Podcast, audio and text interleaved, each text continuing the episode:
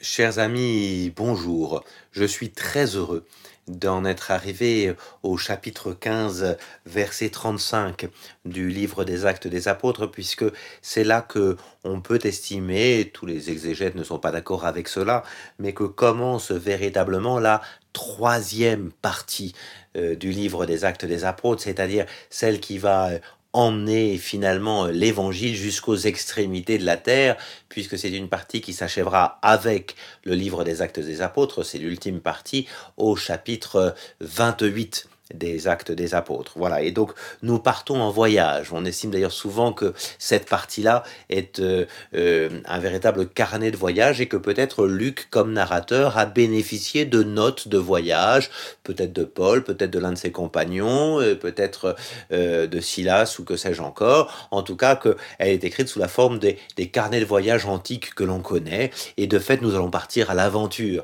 Nous pouvons le faire parce que hier, nous avons vu qu'au de Jérusalem, enfin, on savait ce qu'on pouvait demander euh, aux païens, euh, puisque c'est eux qu'on allait évangéliser. Certes, on garde en tête que c'est bien le Messie d'Israël que l'on va annoncer, donc on va annoncer aux Juifs que leur Messie est arrivé en la personne de Jésus, mais on va aussi annoncer la nouvelle aux païens.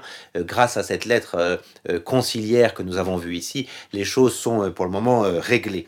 Toujours est-il que maintenant nous pouvons partir à l'aventure, et je vais vous lire le début de cette aventure qui est absolument passionnante. Hein. Euh, nous sommes au chapitre 15, verset 35. Nous lirons jusqu'au chapitre 16, verset 15. Vous pouvez prendre quelques temps pour lire le texte par avance, comme nous en prendrons d'ailleurs l'habitude pour la, fin du livre des Actes des Apôtres, euh, de, de, lire les textes hors enregistrement pour pouvoir bénéficier ensuite d'un commentaire plus, plus vif. Quelque temps après, verset 15, Verset 35, chapitre 15, pardon. Quelque temps après, Paul dit à Barnabé Retournons donc visiter les frères dans toutes les villes où nous avons annoncé la parole du Seigneur pour voir où ils en sont. Voilà, Paul veut continuer à affermir. Hein. On a vu l'importance de l'affermissement des communautés, notamment quand il est repassé euh, par euh, toutes les villes d'Anatolie. Voilà, il veut affermir. Mais Barnabé voulait emmener aussi Jean, surnommé Marc. Ah, le revoilà, on l'a eu il y a quelques séances, hein, quelques enregistrements, ce, Jean surnommé Marc. Rappelez-vous, celui qui les a lâchés, quittés euh, quand ils étaient à Pergé, là, après Chypre. Paul, lui, n'était pas d'avis d'emmener celui qui les avait abandonnés en Pamphylie. il n'avait pas été à l'œuvre avec eux. Ah, ça, se dispute. Hein. Marc, il a été lâche. et, donc, euh, voilà. L'irritation devint telle qu'ils se séparèrent l'un et l'autre. Barnabé prit Marc avec lui et s'embarqua pour Chypre. Voilà, on n'entendra plus parler de, Barnabé et de, et de Marc. Hein. ils partent. Les actes des apôtres décident de suivre plutôt Paul, qui fit le choix de Silas. Hein, Silas qui a dû rester, et c'est celui qui avait été envoyé de Jérusalem à Antioche, il a dû rester finalement à, Antioche, et c'est Silas qui sera le compagnon de voyage de Paul. Donc vous voyez, la première mission est déjà oubliée en quelque sorte. En tout cas, Barnabé, euh, Barnabé et Marc partent d'un côté. Hein, on sait que Marc deviendra plus tard le secrétaire de Pierre à Rome, et c'est lui qui écrira l'évangile. Voilà, c'est ce que nous dit l'historien Eusèbe de Césarée. Et donc voilà, euh, c'est parti, euh, verset 40, hein, on traverse la Syrie, la Cilicie, et puis on a fermé les églises. Donc on, repasse au même lieu et on a fermé les églises du premier voyage, cette fois-ci sans passer par la mer ou par Chypre, mais en passant par la terre. Donc on va à Derbé, Lystre, euh, voilà, et puis il y a ce fameux Timothée, ah, ce, compagnon de Paul hein, à qui Paul écrira plusieurs lettres, hein, euh, deux lettres exactement qu'on a gardées dans le, dans le Nouveau Testament. Hein, ce Timothée qui est fils d'une juive devenue croyante mais d'un père grec. D'ailleurs son nom est un nom grec, Tim, Timothéos, c'est celui qui craint Dieu, Timothée, voilà. Et, voilà, donc il est, c'est un vrai fils de la diaspora, hein, une juive d'un côté, un père grec, voilà. Euh, il est juif puisque de mère, de mère juive. Les frères de Lystre et d'Iconium lui rendaient bon témoignage. Paul décida de l'emmener avec lui. Il, le prit donc et il le circoncit à cause des Juifs. Et euh, ça n'aurait pas été obligatoire puisque la lettre euh, du concile euh, a dit que c'était pas obligatoire de circoncire quelqu'un qui n'était pas. Mais voilà, Paul voyait bien que ça pose des problèmes à certains Juifs devenus chrétiens hein, qui se trouvaient dans les parages. Voilà, on savait que son, son père était grec. Voilà, bon, tout ça pose quelques soucis voyez que déjà Paul est obligé de transiger un peu avec la lettre du concile qui dit que c'était pas nécessaire. Et tout n'est pas tout n'est pas simple au début. Et puis, dans les villes où il passait, il transmettait, en recommandant les observer, les décrets portés par les apôtres et les anciens de Jérusalem. Ainsi, les églises s'affermissaient dans la foi et croissaient en nombre. Toujours cette croissance en nombre. Et comme quoi, hein, dans l'historiographie de Luc, il y a vraiment cette idée qu'il maintient fortement de la croissance et de la paix et de l'harmonie. Il nous laisse entendre, voyez, avec Timothée ici, ou, ou avec la lettre de Jacques euh, hier, et il nous laisse entendre qu'il y a eu quelques dissensions, mais, mais c'est pas ce qui l'intéresse. Ce qu'il veut montrer, c'est que la paix est plus forte que les dissensions, et que la paix est en train de, de, de, de grandir euh, et de s'étendre en même temps que l'évangile. Alors, si je, si je, je me réjouis de, de la lecture d'aujourd'hui, c'est pour aussi les quelques versets qui viennent là. On nous dit, ils parcoururent la Phrygie et la région Galate et le Saint-Esprit euh, euh, les ayant empêchés d'annoncer la parole en Asie. Alors on ne sait pas très bien comment le Saint-Esprit a fait. Hein. Ce qu'on sait, c'est probablement qu'il y avait un partage un peu des missions et que il est probable que euh, par exemple, au, en fin de la Misie, hein, euh, au verset 7, ils, tentent d'entrer en Bithynie, mais l'Esprit de Jésus leur permet pas. Bah, Peut-être que la Bithynie, elle est déjà évangélisée par d'autres, hein, et que on va plutôt sur les terres nouvelles, hein, on va pas évangéliser, évangéliser là où d'autres sont allés. La Bithynie, on le saura par les épîtres de Pierre, c'est plutôt un territoire où Pierre est présent. Hein, euh, l'apôtre Pierre, hein, euh, peut-être que Pierre a déjà envoyé des gens par là-bas. Difficile à savoir. En tout cas, toujours est-il que euh, descendent à Troas. Hein. Troas, c'est le Troas de la guerre de Troie. Voilà. Donc on est toujours de ce côté-ci en Asie mineure, en Turquie actuelle, si vous voulez.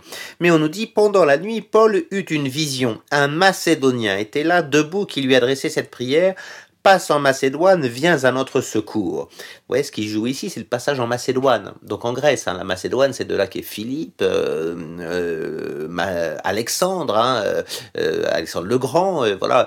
Donc on est vraiment en Grèce. Donc on est côté, on pourrait dire, on est côté de l'Europe finalement. On passe, on, passe le détroit hein, entre on passe on passe les Dardanelles, le, le, tout, tout, l'isme là, et on passe de l'autre côté, si vous voulez. Donc, alors on le fera pas en passant par-dessus le détroit lui-même, mais par la mer. Mais voyez, il y a cette idée que c'est le moment où on peut dire que l'évangile quitte le monde de l'Orient pour entrer en Occident. Même si à l'époque, dans l'Empire romain, la frontière n'est pas aussi forte que ça, il y a quand même cette idée que là, on passe vraiment à l'ouest, on passe vraiment en Occident.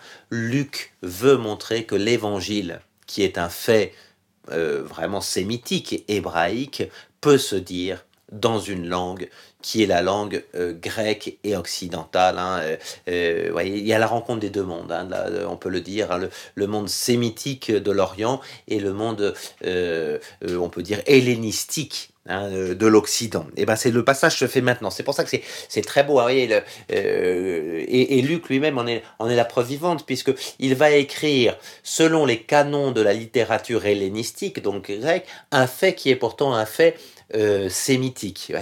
Euh, c'est le premier traducteur, euh, et pour notre monde occidental, c'est quand même très beau de se le dire là, c'est Luc est le premier traducteur du fait Jésus-Christ, de l'événement Jésus-Christ dans tout son sémitisme, dans tout son hébraïsme, en, en, dans, dans, une langue, dans une rationalité qui est la rationalité euh, hellénistique, hein, et, voilà, et, dans une littérature, dans, un, dans une narration qui était marquée par les canons de la littérature grecque. Donc c'est très beau de se dire que ce petit événement qui a eu lieu à Jérusalem dans le monde sémitique devient un événement qui, qui se traduit, hein, que l'on peut traduire en occidental. Hein, pour nous, c'est important.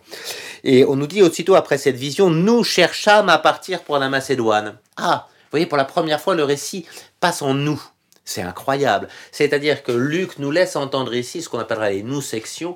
Luc nous laisse entendre ici que le narrateur fait partie du voyage. Euh, pour moi, les choses sont claires. Tous les tous les exégètes sont pas d'accord avec ça, mais pour moi, Luc est peut-être ce Macédonien apparu pendant la nuit, hein, avec qui aurait discuté avec euh, avec Paul pour le convaincre de passer de l'autre côté. Euh, toujours est-il que, voilà, pour moi, il y a vraiment cette idée que Luc apparaît précisément au moment où l'Église de, devient occidentale, enfin passe en Occident. Voyez-vous, et c'est probablement le moment où Luc euh, dit discrètement comme narrateur, je me suis adjoint au groupe à ce moment-là. Voyez-vous, au moment où on quitte Troas et où on part. Euh, pour annoncer la bonne nouvelle en Macédoine. Et de fait, au verset 10, hein, euh, c'est vraiment pour la Macédoine que l'on part annoncer la bonne nouvelle. L'évangéliste, à mon avis, parle de lui, tout simplement. Hein. Luc, c'est ce narrateur. On appelle ces sections, il y en aura quelques-unes dans le livre des Actes des Apôtres, on les appelle les nous-sections, ou les sections en nous. Euh, il y en a quelques-unes où Luc euh, dit bien je suis présent. C'est la première, et comme par hasard, c'est au moment où l'évangile passe en Occident. Et donc de Troas, gagnant le large, nous cinglâmes droit sur Samothrace, bien connu pour sa victoire, et le lendemain sur Néapolis, voilà, d'où nous gagnâmes Philippe. Hein, Philippe, qui est une ville à la gloire de, Philippe, euh, le père d'Alexandre le Grand, hein, cité de premier rang hein, de ce district de Macédoine et colonie. et de fait, Philippe sera une colonie romaine importante d'anciens Romains qui, à qui l'Empire romain euh, aura cédé euh, des terres pour qu'ils puissent s'installer là. Donc on arrive vraiment dans le monde romain. En arrivant dans le monde grec, on arrive aussi dans le monde romain. Voilà, nous passâmes quelques jours dans cette ville, puis le jour du sabbat, nous rendîmes en, dehors de la porte, sur les bords de la rivière, où nous pensions qu'il y avait un lieu de prière. Et nous étant assis, voyez, on est toujours en nous, nous adressâmes la parole aux femmes. Hein, les femmes seront chez Luc extrêmement importantes comme vecteurs de l'évangile. Hein, et c'est souvent chez les femmes que, que Paul s'installe, qu'il commence les choses. Hein, euh, et, ici, donc, on se met au bord de rivière et puis ça commence à discuter. Et c'est la, la rencontre de cette fameuse Lydie, verset 14, qui écoute, hein, négociant en pourpre de la ville de Thyatire. Et voyez, probablement ici, on a l'idée que Paul, qui lui aussi est, un, est, dans le tissage des tentes, hein, on le saura par, euh, par plusieurs endroits, hein, euh, il va être dans, dans, dans, le tissu, si vous voulez. Il est probable que euh, Paul joue beaucoup sur les réseaux qui sont les réseaux commerciaux. Hein, indiscutablement, Paul n'arrive pas comme ça de ville en ville comme si de rien n'était. Il y a un vrai réseau euh, de sa famille, hein, de Tars, qui est un réseau à la fois commercial, un réseau juif aussi, hein, et que dans ce réseau du tissu, euh, Paul va pouvoir euh, vraiment s'appuyer sur les négociants locaux. Hein, et, et, donc, on nous dit qu'à cette femme, Lydie, le Seigneur lui ouvrait le cœur de sorte qu'elle s'attacha aux paroles de Paul. Elle a été baptisée, ainsi que les siens, et elle fit cette prière si vous me tenez pour une fidèle du Seigneur, vous devez euh, demeurer dans ma maison. Hein. venez donc chez moi. Voilà, donc elle les invite. Et euh, Luc, qui apparemment avait pas très envie d'y aller, dit elle nous y contraignit. Hein. on n'a pas eu beaucoup le choix que d'y aller. Mais vous voyez, derrière ça, il y a beaucoup d'affection pour cette Lydie et, et, et puis pour, euh, pour Paul aussi. Hein. il y a vraiment cette idée-là que euh, l'évangile va pas se répandre comme ça par des réseaux sociaux euh, euh, un, peu, un peu de façon diffuse. Il y a vraiment les rencontres des personnes et probablement les réseaux de Paul, le réseau euh, de sa famille, on sait que c'est très important, le réseau, les réseaux commerciaux, on va voir que les réseaux qui ont commencé à se faire dans le monde romain aussi, rappelez-vous Sergius Paulus, hein, qui, qui, l'a aidé à monter jusqu'à, euh, euh, à quitter Chypre et à monter sans doute jusqu'à Antioche de Pisidie, où d'ailleurs on retrouve, l'archéologie nous montre que l'on retrouve des Paulus justement en, Antioche de Pisidie, vous voyez, probablement Paul fait ses chemins aussi en fonction de, des réseaux qu'il va trouver, hein, voilà. Et donc il arrive chez cette femme, Lydie, hein, et c'est chez elle que euh, qu'il va euh, pouvoir euh, maintenant s'installer à Philippe. On verra que ça se passe pas si bien que ça. Voilà, au moins aujourd'hui, on aura vu cela. Hein. c'est aujourd'hui, finalement, dans ces quelques versets que nous venons de voir, que nous avons eu deux événements majeurs. D'une part, l'entrée du fait Jésus-Christ dans le monde euh, occidental. Ça y est, Paul est passé de la Turquie actuelle à la Grèce, hein, de, de, de, l'Asie à, l'Europe, hein, on peut le dire. Et puis Luc est arrivé précisément à ce moment-là comme narrateur. Luc témoin de première main, hein. il a vraiment rejoint le groupe de Paul, et c'est peut-être lui hein, qui, euh, qui a écrit en partie ce carnet de voyage, peut-être Silas, voilà, mais, mais en tout cas, là, Luc sait de quoi il parle. Voilà, bah, écoutez, nous allons continuer cette aventure demain à Philippe, on va voir que ça se passe pas si bien que ça, mais ce sera euh, un autre jour. À demain donc.